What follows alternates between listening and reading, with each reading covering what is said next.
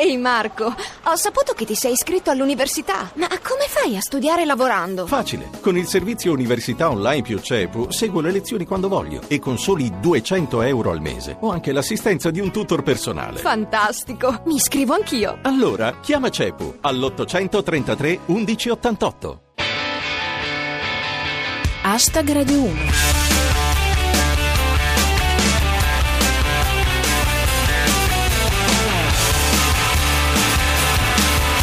Buona serata a tutti e benvenuti a Hashtag Radio 1. Chi vi parla è Giulia Blasi e questa è la vostra rassegna quotidiana del meglio di Twitter. Fra i nostri argomenti di oggi ci sono L'Italia e la minaccia del terrorismo, il Pandoro di Valerio Scano, addio a Moira Orfei.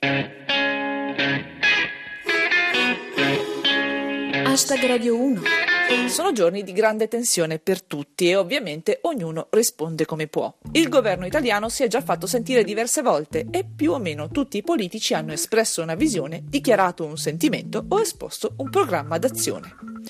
Cominciamo con il Presidente del Consiglio, commentato da Pirata 21. Secondo Renzi, nessuno può pensarsi immune dal pericolo. Salvini potrebbe spuntare da qualsiasi canale. Un'altra dichiarazione di Matteo Renzi è l'interrogativo di soppressatira. I terroristi attaccano i simboli della nostra identità. Oddio, le mazzette?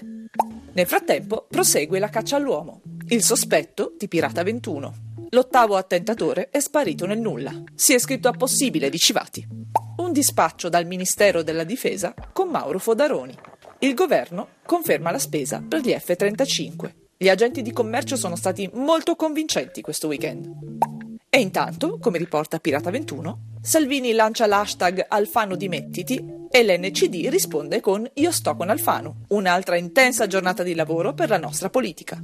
È tutto sotto controllo, ci assicura Andrea Bertora. Innalzati i livelli di sicurezza anche in Italia. Forse troppo. Stamattina in aeroporto mi hanno fatto un test di gravidanza. Sul fronte sportivo, stasera l'Italia gioca contro la Romania. Il parere del CT della nazionale Conte è riportato da Pirata 21. Secondo Conte, la paura c'è, ma i terroristi non ci intimidiranno. In fondo noi abbiamo Chiellini. Chiudiamo con un'ultima ora da Danilo.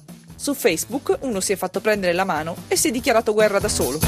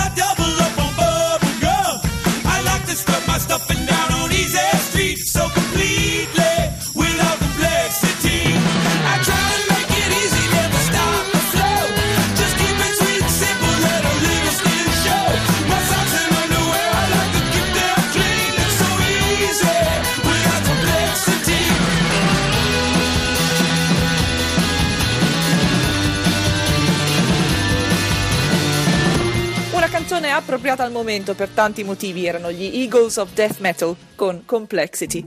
Torniamo a noi. Come se non fossimo già abbastanza preoccupati, ora le minacce si nascondono nei luoghi più rassicuranti. E se pensate che non sia vero, non avete mai visto il pandoro brandizzato Valerio Scanu, che complice il Natale sta per aggredirci dagli scaffali dei supermercati. Come dice se io fossi fuoco, secondo Obama l'ISIS è il volto del male. Ma anche quello di Scanu sul Pandoro non scherza. Sullo stesso argomento, Francesco Gianblanco. L'OMS ha trovato un modo originale per farci rinunciare al dolce. Hashtag Radio 1 Abbandoniamo la minaccia Scanu per fare una carrellata sul resto dell'attualità. Cominciamo dall'ecologia, a cura di Antonio Paladino. Targhe alterne a Roma a causa dello smog. Dite a Camilleri che riduca le sigarette. Scienza con Bufala News. Arecibo. Scoperto un pianeta che dista dalla Terra 5 campi di Olli e Benji. Grandi eventi con Lercio Notizie. Primo raduno degli inetti. Nessuno riesce a raggiungere il luogo dell'appuntamento. Chiudiamo con una notizia che è passata un po' in sordina. Ci ha lasciati Moira Orfei, la regina del circo e delle ciglia finte. Come dice Fran Altomare, ricorderemo Moira Orfei per aver ispirato il make-up di quelle che su Instagram pubblicano il loro semplicemente io. Infine, un appello di Mauro Fodaroni. È morta Moira Orfei. Non fate i pagliacci. Christ